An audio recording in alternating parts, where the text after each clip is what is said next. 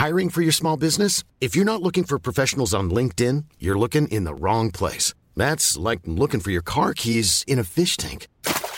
LinkedIn helps you hire professionals you can't find anywhere else, even those who aren't actively searching for a new job but might be open to the perfect role. In a given month, over 70% of LinkedIn users don't even visit other leading job sites. So start looking in the right place. With LinkedIn, you can hire professionals like a professional. Post your free job on linkedin.com slash people today.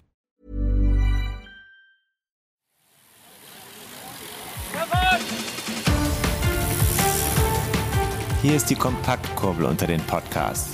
David Korsten und Tim Farin reden über 101 Dinge, die ein Rennradfahrer wissen muss und liefern dir Gesprächsstoff für deine nächste Runde. Tim leuchtet hier auf meinem Bildschirm auf. Tim hat die Technik im Griff und jetzt sind wir verbunden. Dank dir, David. Dank dir.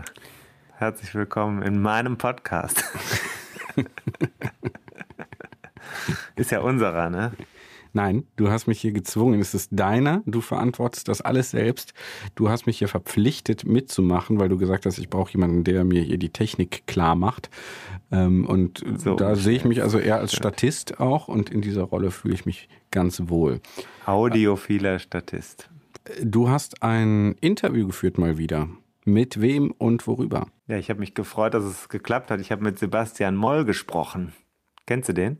Ähm, ja, ich glaube, wir sind irgendwo verbunden in den sozialen Medien. Ich glaube, Facebook oder so. Nein, ja. Sebastian ist auch Autor bei Tour. Mhm. Der hat bei Tour sogar das Volontariat gemacht. Ah. Und Sebastian ist aber auch ein äh, richtig guter Journalist, der eigentlich in New York sitzt für unser Gespräch, aber nicht extra nach Frankfurt gereist ist, sondern sich dort befand, als wir sprachen. Und der macht auch nicht nur Sport, also Radsport und anderen Sport, sondern auch äh, andere Themen. Ich lese immer gerne seine kulturellen Geschichten. Mhm. Das war aber jetzt nicht Thema, sondern? Jan Ulrich. Jan Ulrich, ja. Das Kennst so, du den? Ja, das ist so ungefähr der einzige deutsche Radfahrer, den ich so kenne.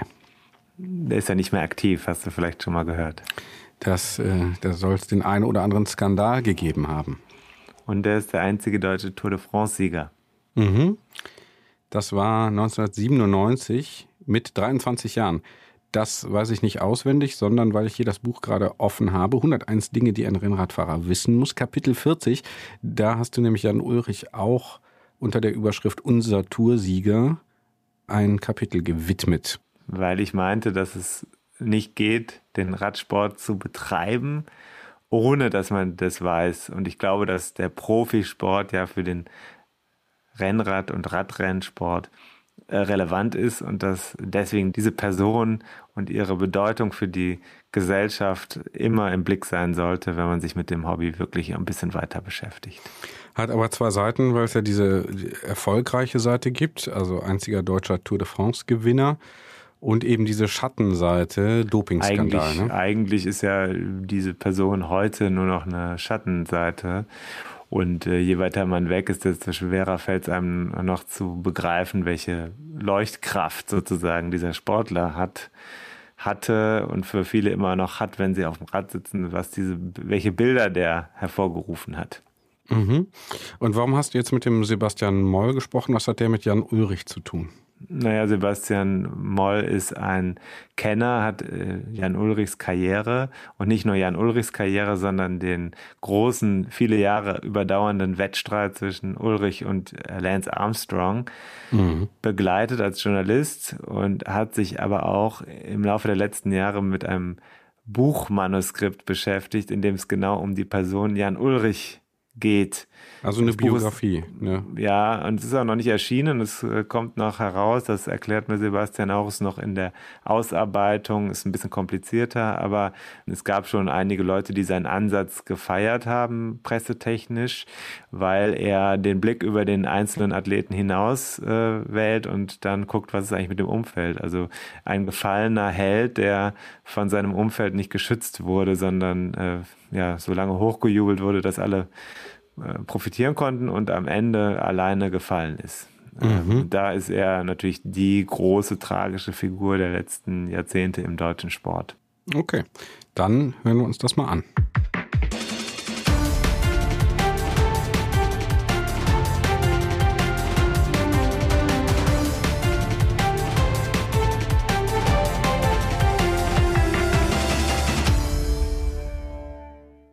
Heute habe ich wieder mal einen Gast bei mir am Mikrofon. Ich freue mich sehr über Sebastian Moll. Sebastian, wo bist du gerade? Ich bin im Augenblick äh, in Frankfurt am Main, aber das ist nicht mein Hauptwohnsitz. Also ich komme da immer mal wieder zu Besuch, das ist meine Heimatstadt, aber eigentlich lebe ich in New York. Schon ziemlich lange, ne? Schon seit über 20 Jahren jetzt mittlerweile, ja. Denn du bist wie ich auch äh, Autor beim Magazin Tour, aber auch noch bei ganz vielen anderen Zeitungen, Zeitschriften und so weiter tätig. Äh, du bist freier Journalist, kann man das am besten so sagen? Das kann man am besten so sagen, ja. Ich bin, ich bin freier Journalist. Ich war früher auch, so wie du, Vollzeit-Radsportjournalist und hatte aber dann diese Affinität zu New York und zu Amerika schon aus Studienzeiten und wollte dahingehend dann so meinen Horizont erweitern und dann wurde das irgendwann immer mehr New York und USA und immer weniger Radsport, wobei ich dem Radsport immer noch mit Leidenschaft äh, und großem Interesse verbunden bin. Welche Rolle hat denn in deiner Verbindung zum Radsport der Name Ulle gespielt? Ja, hat natürlich eine ganz große Rolle gespielt, weil sozusagen meine Karriere als Radsportjournalist mehr oder weniger auch mit der Karriere von Jan Ulrich zusammengefallen ist. Ich habe angefangen als Volontär bei Tour genau 1997, genau in dem Sommer, als er seine Tour äh, gewonnen hat. Also da habe ich damals schon in der Redaktion haben wir die, die Tour-Etappen gesehen und ich habe dann natürlich auch danach angefangen, mich mit ihm journalistisch zu beschäftigen. Habe dann eine meiner ersten Texte für Tour war dann sozusagen über seinen ganzen Hintergrund im DDR-System und wie er äh, da aufgebaut äh, worden ist. Und ich glaube auch die Tatsache, dass ich so lange als freier Journalist dann die Tour begleiten konnte, das war natürlich auch dem Jan Ulrich Boom zweifellos äh, geschuldet, dass sich das auch finanziell so getragen hat damals. Und ich habe dann genau bis 2008 die Tour äh, begleitet, also sozusagen zwei Jahre nachdem er da in hohem Bogen rausgeflogen ist. Im Grunde genommen ist meine Karriere als Radsportjournalist genau mit der Ära Ulrich zusammengefallen. Also Ulrich Armstrong, muss man sagen. Mhm. Ähm, das ist eine ganz weit entfernte Ära, wenn man sich das heute so überlegt. Also wenn man die Sportöffentlichkeit sieht oder auch Leute sieht, die vielleicht dieses Buch, was ich gemacht habe, dass ja der Podcast zum Anlass hat. Also äh, Leute, die vielleicht neu sich mit dem Thema Rennradfahren beschäftigen. Äh, für die ist das ganz weit weg, Jan Ulrich. Müssen die sich heute noch mit Jan Ulrich beschäftigen? Was meinst du? Ich habe ein Kapitel geschrieben deswegen, weil ich meinte, das muss man tun. Das ist der einzige deutsche Toursieger und eine sportgeschichtlich wichtige Geschicht äh, äh, Person.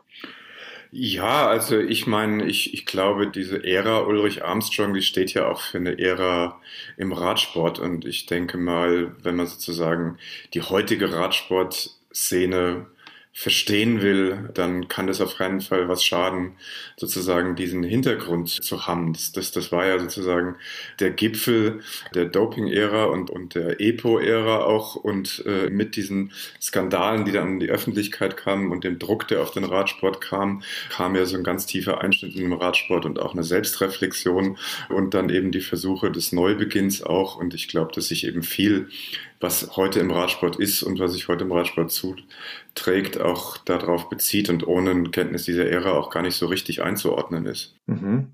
Also ein Türöffner zur Erkenntnis, Jan Ulrich. Ja, durchaus. okay. Das war ja damals ganz anders. Das war eine, in der Zeit, als du bei Tour volontiert hast, war das eine Ära der völligen Euphorie. Ja, es war eine, es war eine irrsinnige Euphorie. Man muss auch wissen, wie sozusagen in der, in der Zeit vor Jan Ulrich, äh, wie der Radsport in Deutschland da war. Das war auf keinen Fall so eine Massenbewegung, auch im Hobbybereich, wie es das heute ist und schon gar nicht äh, in diesem äh, sozusagen diesem High-End-Marktsegment, sondern das war eigentlich relativ klein oder überschaubar. Wenn wir damals zu einer RTF gegangen sind, dann sind da 20, 30 Leute aufgetaucht und solche großen Massenveranstaltungen wie Hamburg Cyclassics Classics oder sowas das gab es alles nicht und es haben auch schon gar nicht die Leute in diesen Massen die Tour de France geschaut. Also in den 70er Jahren gab es diese Euphorie in Deutschland mit Didi Tura und dann ist das wieder völlig eingeschlafen. Mhm. Und mit Jan Ulrich ist es dann also, also von heute auf morgen dann also unglaublich ähm, explodiert, was ja auch der, der Zeitschrift Tour damals unheimlich gut getan hat. Äh, ja. ja, so, äh, das, ich habe ein paar Jahre später angefangen für Tour zu schreiben, 2005 da war das eigentlich schon wieder kurz vor dem Untergang. Das war kurz vor äh, dem höchsten Doping-Skandal-Gipfel, äh, den man mit Jan Ulrich dann erklungen hat am Ende, der Fuentes-Skandal. Aber die Skandale waren ja längst am Laufen. Ne? Jan Ulrich ist der einzige deutsche Tour de France-Sieger. Das steht mal fest, ne? Das steht fest und es ist ja, also zumindest wenn man es jetzt sozusagen legal sieht, ihm ist, ihm ist ja auch dieser Sieg nie aberkannt worden, anders als Armstrong, dem sie ja seine Siege aberkannt haben, mhm. weil er ja von der offiziellen Körperschaft des Radsports überführt wurde, was ja bei Jan Ulrich nie der Fall war. Kann man also nur so halb so stehen lassen, oder wie? Ähm, naja, ich meine, das ist so wie bei, äh, im Grunde genommen muss man ja äh, alle Toursiege ähm, anzweifeln und ich meine, da werden jetzt die, die Hardcore-Radsport-Fans auch wieder dann aufschreien und sagen, naja, das ist ja nicht nur der Radsport und das stimmt natürlich auch, ja. Hm. Und das ist vielleicht auch so eine Erkenntnis äh, aus dieser Ära oder aus dem Erlebnis dieser Ära, einfach so äh, eine gewisse Skepsis und gewisse Zurückhaltung gegenüber dem, was man da so sieht, ja. Also ich meine, sicher hat er diese Tour gewonnen und wenn man dann überlegt, wie fair war das oder wie nicht und äh, was haben die anderen gemacht und was haben die anderen gedopt, also ich meine, das lässt sich nicht entschlüsseln und nicht, nicht aufdröseln, ja. Wenn man das sieht, also äh, diese Karriere eines Jungen, dann ist es ein äh, sicherlich sehr spannender äh, Stoff, über den man auch ein Buch schreiben könnte. Ich habe gehört, von dir soll ein Buch herauskommen. Es dauert noch ein bisschen, äh, ist noch in der Klärung, verlagsrechtlich und so weiter, äh, ob das erscheinen kann äh, wann das erscheinen kann, vielmehr. Ja, also wir hoffen immer noch, dass das unter Umständen in diesem Jahr passiert, ähm, aber da gab es äh, leider sozusagen Spannungen und Abstimmungsschwierigkeiten mit äh, dem Umfeld äh, von Jan Ulrich und das wird jetzt im Augenblick noch, noch geprüft, aber ich bin immer noch guter Hoffnung, dass das in den nächsten Monaten auf den Markt kommt, ja. Es gab ja schon zu dem Ansatz, den du gewählt hast, äh, sehr gute Kritik oder Rezension, nämlich den Blick auf diese Person, dessen Sport Superheld gewesen, aber der ist nicht nur ein Individuum, das noch lebt, also der war ja nicht nur eins, ist ja noch eins, sondern also nicht nur dieser Superstar, der mehr oder weniger aus dem Nichts emporkam, sondern äh, auch den Blick auf das soziale Umfeld und die gesamte Wirkungsmacht sozusagen von Gesellschaft, äh, den du gewählt hast. Jetzt habe ich mich wahrscheinlich im Satz verhaspelt, aber es ist völlig egal. Es geht darum, dass also die Fans, die ähm, Medien, die Sponsoren, die Mitfahrer, die Ärzte und so weiter alle Interessen hatten und dieser junge Mann da diese Interessen ja quasi ja, befeuert hat. Ist das der Ansatz, den du gewählt hast?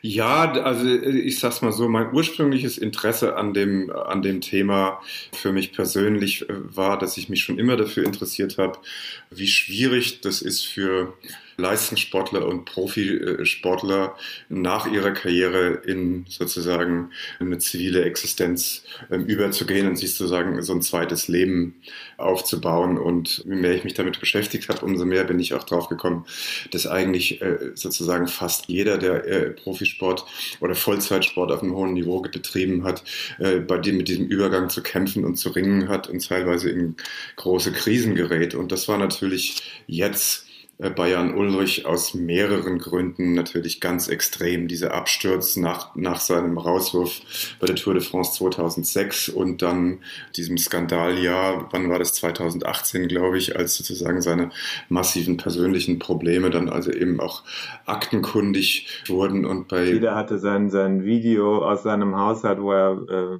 völlig angeschakert äh, irgendwas erzählt glaube, jeder hat das per WhatsApp bekommen in Deutschland oder so.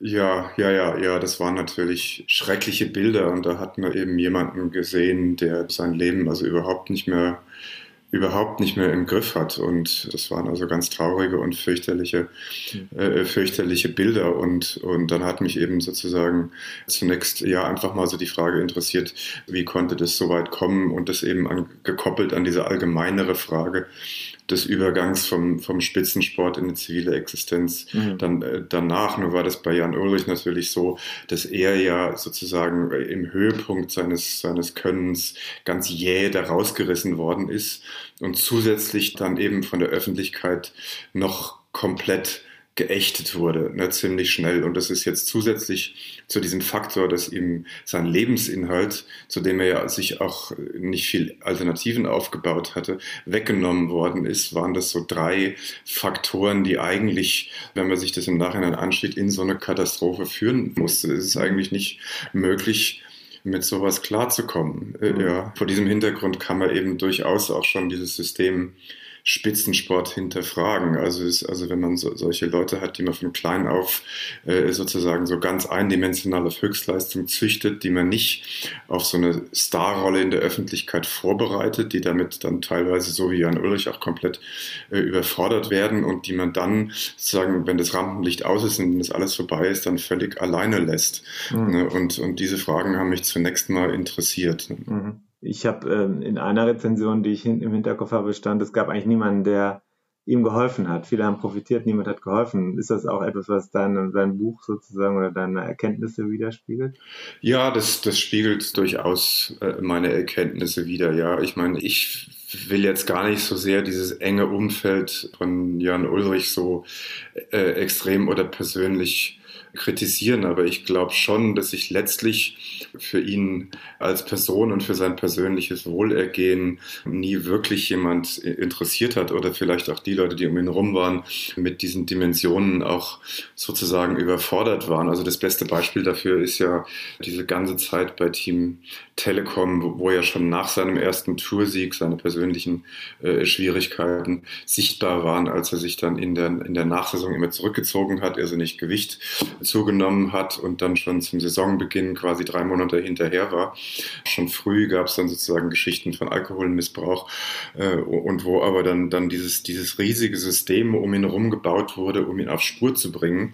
Aber was nie passiert ist, ist sich wirklich äh, mit ihm zu beschäftigen und zu schauen, was da sozusagen die Hintergründe sind, die persönlichen Hintergründe und ihm da in irgendeiner Form zu helfen. Es ging also wirklich immer nur darum, ihn dahin zu kriegen, dass er wieder funktioniert. Und damit war die Geschichte dann eigentlich zu Ende. Ne?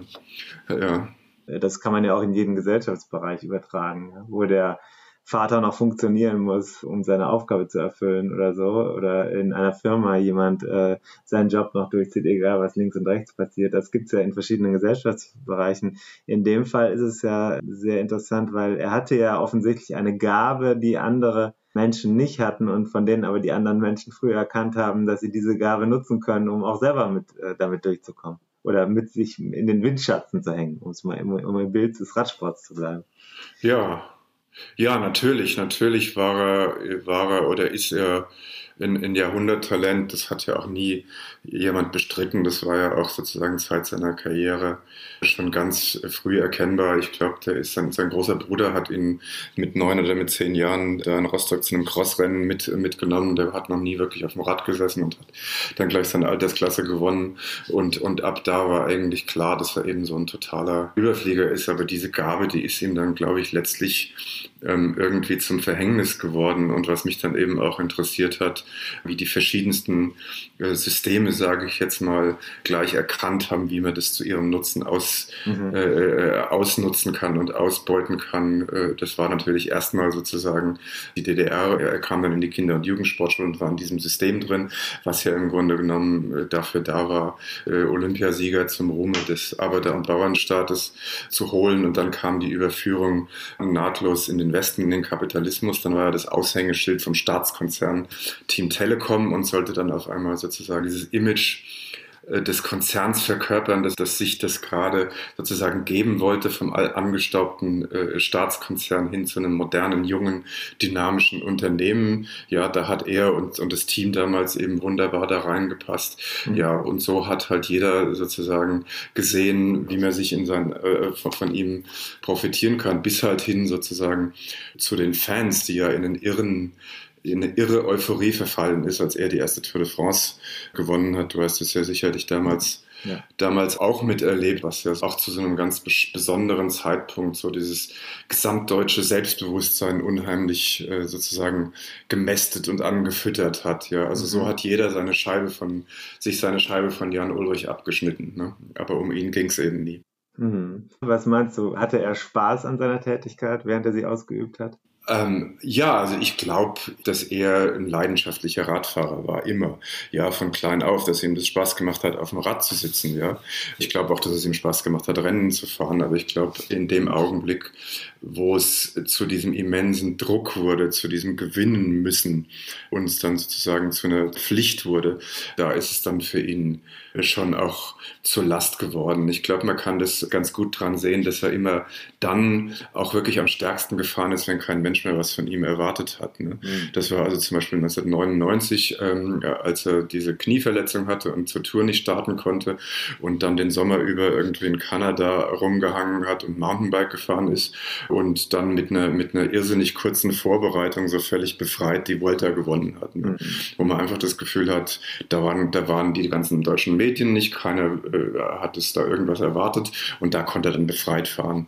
Mhm. Und genauso war es dann eben auch 2003 mit diesem, mit diesem irrsinnigen Comeback, mit dieser zu, äh, zusammengewürfelten Mannschaft. Äh, Bianchi, die also bis sozusagen zum, zu, zum Prolog in der Nacht vorher keine, keine Zeitfahrräder hatten und wo er auch dann so ganz befreit ähm, auffahren konnte. Also in dem Augenblick, wo niemand was von ihm erwartet hat und er sich wirklich wieder darauf konzentrieren konnte, einfach nur das zu tun, was er gerne tut. Mhm. Äh, da ist er gut gefahren und da hat es ihm auch wieder Spaß gemacht. Ne? Mhm.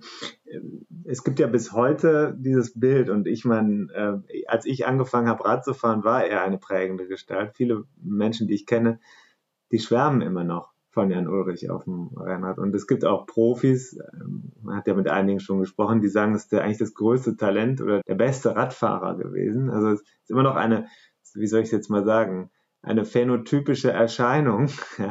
Einer, der da den Idealtyp des äh, Rennradprofis in seiner guten Form, also nicht als er im Winter aus dem, äh, mit Speck auf dem Rad zurück äh, saß, sondern äh, in der Höchstform, der das verkörpert hat und der vor allem dieses die Ästhetik auch des Radsports voll und ganz lebt. Der hat ja später auch, da ist er auch in Rafa-Kleidung aufgetreten, dann vor der Kamera und so. Kann man heute noch überhaupt, wenn man jetzt Rennrad fährt, so ein Bild von ihm, darf man das äh, vor Augen haben, nach dem Motto, so würde ich auch die Berge hochfahren, wie es Jan Ulrich früher mal gemacht hat. Och, ähm, äh, ja, natürlich. Ich meine, so funktioniert ja der Radsport und so funktioniert ja auch die die Faszination, ich meine, diese Bilder, die haben ja ihre Gültigkeit nicht verloren. Also, also ich meine, dieser damals so dieser berühmte Ritt, der ihn auch berühmt gemacht hat, äh, dieser Antritt nach Andorra, als er das gelbe Trikot übernommen hat, 1997, wo er äh, auf dem Unterlenker da die Passhöhe hochgefahren ist und, das, äh, und, und den großen Gang mit einer Leichtigkeit und Geschmeidigkeit gefahren ist, die einfach surreal war. Das ist natürlich nach wie vor äh, wunderschön. Ne? Man darf dabei nur nicht vergessen, dass dahinter dann eben auch noch ein komplizierter Mensch ist. Ne? ja. Ne? Okay, also das Erlebnis selber kann man mitnehmen. Aber das sieht, da sieht man, äh, dass, wenn es in den Leistungssport, also der, derjenige, der gerne Rennrad fährt oder diejenige, die kann sich von diesen Bildern inspirieren lassen, aber äh, was dahinter steckt, ist eine ganz andere Geschichte und eine sehr viel äh, kompliziertere Geschichte. Und ich meine, du selbst hast ja auch den Leistungssport erfahren, oder? Du weißt ja, wie das, wie das funktioniert. Ja, ja, ich habe leider nie ein Talent von einem Jan Ulrich gehabt und auch nie die Erfolge oder vielleicht auch zum Glück, wenn man seine Karriere jetzt anschaut. Aber insofern äh, konnte ich mich vielleicht auch ein bisschen mit seinen Höhen und Tiefen dann identifizieren, weil ich eben selber mal Leistungssportler äh, war und natürlich auch in einem gewissen Sinne natürlich auch nicht mit dieser Tragik und dieser Schwere eine Weile lang auch damit gekämpft habe, sozusagen mich in einem anderen Leben zurechtzufinden. Ja, also das, das konnte ich dann ganz gut nachvollziehen auf so einer ganz kleinen Ebene vielleicht, ja. Hat dir Jan Ulrich jemals leid getan? Ähm, ja, also natürlich, natürlich tut er einem eigentlich, ähm, wobei ähm, es scheint ja so von allem, was man hört, dass er jetzt in einer ganz guten Situation ist, aber eigentlich schon nach 2006, 2007, als er so, so extrem dämonisiert worden ist in Deutschland, das hat mir schon, das hat mir schon wehgetan, ja, und natürlich als ähm, äh, als das dann äh, da 2018 rauskam und das passiert ist, das hat einen schon, mhm. schon mitgenommen und entgeistert, ne? wie, wie stark er da sozusagen abgerutscht ist und wie hilflos er da auch erschien, ja. Ich kann mich äh, zum Thema hilflos äh, erinnern an eine Sache, das, darüber haben wir uns, glaube ich, auch schon mal ausgetauscht, als ich ihn bei der Tour de France 2017 diesem Autohaus in Korschenbräuch oder wie es heißt, gesehen habe und der einfach mit einem beim öffentlichen Termin völlig überfordert war. Also das war wirkte, also wirkte, muss ich ja sagen. Ich war eigentlich in ihm drin, aber man konnte ihm ansehen, welche Strapazen es bedeutete, da bei so einem ähm, Öffentlichkeitstermin, der auch nur zweite oder dritte Bühne eigentlich war bei der Tour de France, ja, nicht das offizielle Programm, aber irgendwo noch so eine kleine Kommune, die versucht hat, seinen Ruhm mitzunehmen und er war damit, ja, fühlte sich dabei nicht wohl offensichtlich. Und ähm, im Gegenteil, also er hat dann hinterher noch mit dem vorbeieilenden äh, Michael Rasmussen äh, Bier getrunken, um zu entspannen, ja, ähm, äh, das äh, war eine Situation, wo ich auch gemerkt habe, draußen vor der Tür standen so diese Fans von früher noch und die wollten ihn sehen und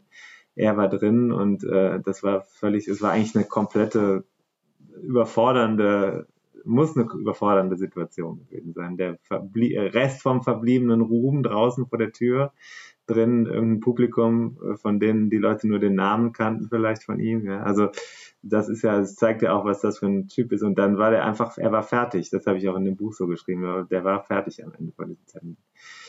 Ähm, und das ist ja dann ein Jahr später medial ausgeschlachtet worden. Ne? Ja, ja, ja, ja. Nee, ich habe damals deinen, deinen Bericht auch gelesen, ja, und das, das war, das war schon, war schon traurig, alleine, dass er sozusagen das erste Mal kommt die Tour wieder nach Deutschland und er wird dann als, wie wir ja vorhin schon gesagt haben, als einziger deutscher Toursieger offiziell hm. gar nicht eingeladen und es ist eigentlich nach außen hin nicht transparent, warum jetzt andere Leute da eingeladen wurden und er nicht, ne? Also warum dann, dann Inno und ein Merx und weiß nicht, wer darum tanzt tanzen darf, aber er nur nicht. Das ist alles schwer nachzuvollziehen. Mhm. Ja, und dann, wie du schon sagst, also einerseits äh, äh, hätte sich das nicht antun sollen, andererseits äh, wollte er dann auch nicht gar nicht auftauchen. Ne? Und, und er war ja sowieso jemand, dem dieses ganze Repräsentieren in der Öffentlichkeit stehen nie so richtig leicht gefallen ist. Ne? Also, mhm. Das war bestimmt eine, keine schöne Situation für ihn. ja. ja auf deinem Buch, auf dem Cover, das ja bei Amazon zu sehen ist, da steht schon nicht Jan Ulrich drauf, sondern Ulle. Warum denn? Ja, ähm, oh, das ist eine gute Frage. Das, das war der Titel, der ist so aus dem, aus dem Brainstorming mit dem, mit dem Verleger entstanden. Ähm, was man, also wie man das sozusagen raus, äh, wie man das sozusagen konstruieren kann oder warum das ganz gut funktioniert, denke ich, ähm, ist ja das, das äh, äh und ich und das ist, glaube ich, auch bis zum gewissen Grad so ein deutsches Phänomen, dass, dass der deutsche Fan äh, äh, sich, sich ja äh, dem, dem Star, dem Idol so extrem nah fühlt und nah äh, wähnt und das dann so ein Spitzname dann äh, wie Ulle, der ja eigentlich so teamintern benutzt worden ist, dann auch von der breiten Öffentlichkeit äh, dann so adaptiert worden, was so eine Nähe äh, suggeriert, die es ja eigentlich äh, gar nicht gibt. Also das mhm. ist dann so, sozusagen so, so unser Ulle, der dann aber sozusagen diesen Erwartungen nicht, nicht gerecht wird. Ne? Mhm. Das schwingt damit. Was ist mit, äh, ist, ist Jan Ulrich in seinem Schicksal und seiner Bedeutung Boris Becker gleich? Würdest du das so sagen?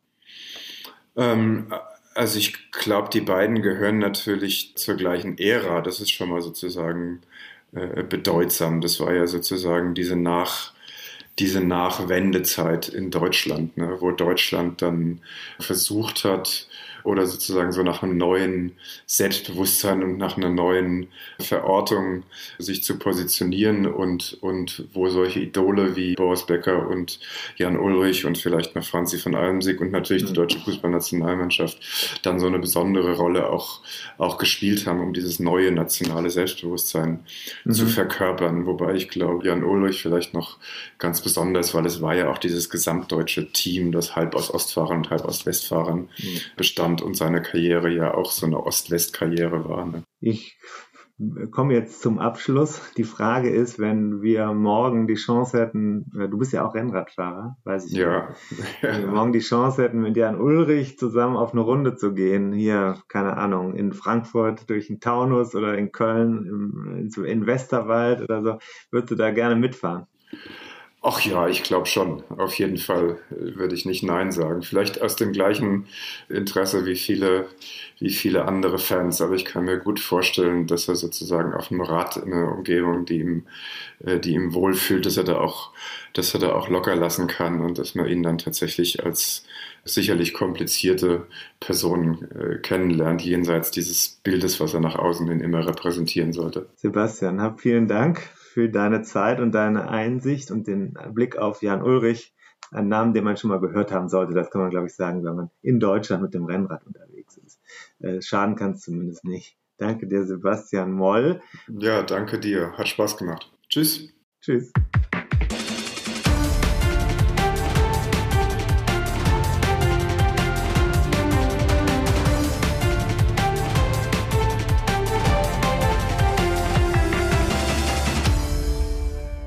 Gut, Tim, das war also das Interview. Was ist, was ist denn jetzt für dich so das Fazit? Das Fazit ist, dass es unheimlich kompliziert ist, eine Haltung zu haben. Und äh, das äh, Fazit ist auch, dass ich genauso wie Sebastian ganz gerne mal mit Ulrich, Jan Ulrich, mit Ulle noch mal eine Runde Radfahren gehen würde. Ob das klappt, wage ich sehr zu bezweifeln. Ich vermute, wie bei den meisten, die eine ähnliche oder so eine Karriere hinter sich haben, dass es eine Scheu gibt gegen Leute wie uns, also Journalisten insbesondere. Habe mhm. ich auch schon ein paar Mal erlebt. Einfach so eine Runde fahren und reden, aber das könnte auf dem, im Sattel tatsächlich funktionieren. Mhm. Da ist man ja sportlich unterwegs. Da redet man schneller über alles Mögliche. Mhm. Spricht man überhaupt? Das, äh, Klar, natürlich. Ja? Die ganze Zeit. Also bei den meisten Runden wird nonstop geredet. Mhm. Okay. Soll mal einer sagen, Männer reden nicht so viel. Aber, Aber das gilt auch für Frauen. Aber wir sind natürlich, ich bin ja Mann, deswegen kann ich das nur für mich selber Ja, dann, also okay, mit schweigsamen Männern muss man dann also ein Rennrad unter den Po klemmen. Könnte sein. Damit sie anfangen, gesprächig zu werden. Könnte sein, ja. Ja, das sind doch auch interessante Aspekte. Ich glaube, hängen bleibt auf jeden Fall, dass diese Person, diese Persönlichkeit eine ist, äh, mit der man sich differenziert auseinandersetzt. Vor allem ganz einfach ist es nicht zu sagen, das Schwein hat gedopt. Das bleibt, glaube ich, mal stehen. Ähm, das ist ein komplexes Gebilde. Mhm, okay. Ein komplexes Gebilde ist auch dein Buch 101 Dinge, die ein Rennradfahrer wissen muss. Toll, ne? Wie ich da so einen Bezug hergestellt habe jetzt. Auf jeden Fall gibt es ein Kapitel über Jan Ulrich, Kapitel 40 in dem Buch. Das sind die Seiten 78 und 79 dieses handlichen Buchs, was ich jetzt gerade auch hier in der Hand habe. Ich raschel mal kurz damit. Kann man schön durchblättern. Ähm, vielleicht nicht gerade auf dem Rad äh, lesen, aber auf der Rolle geht es vielleicht äh, schon. Ne? Kann man hier mal nachblättern. Und man kann uns auch unterstützen, wenn man das zum Beispiel als Hörbuch haben möchte. Wir verweisen da gerne auf Steady. Da kann man diesen Podcast gerne mit einem ja, eigentlich ja geringen monatlichen Betrag. Das geht los ab 2,50 Euro, 4 Euro, 11,11 Euro 11 oder eben auch in einem Sponsoring-Format unterstützen. Und darüber würden wir uns sehr freuen. Du dich auch, Tim? Ich würde mich unheimlich freuen und würde sagen, ähm, man kann bei uns lutschen oder man kann in den Wind gehen. Man kann ein bisschen was dazu beitragen, dass das Wasser vorne beim Kapitän landet oder man kann richtig in die Vollen gehen und den Rest erfahrt ihr später. Hauptsache, es klingelt in der Kasse. Das war jetzt so Rennradsprache, ne? Das muss man ja für so äh, Laien wie mich immer übersetzen. Ne? Aber ich kann mir was drunter vorstellen. Lutschen heißt das, wenn man nur im Windschatten äh, fährt und sich mitziehen lässt, oder? So wie du das hier machst mit diesem Buch. Ciao. Tschüss.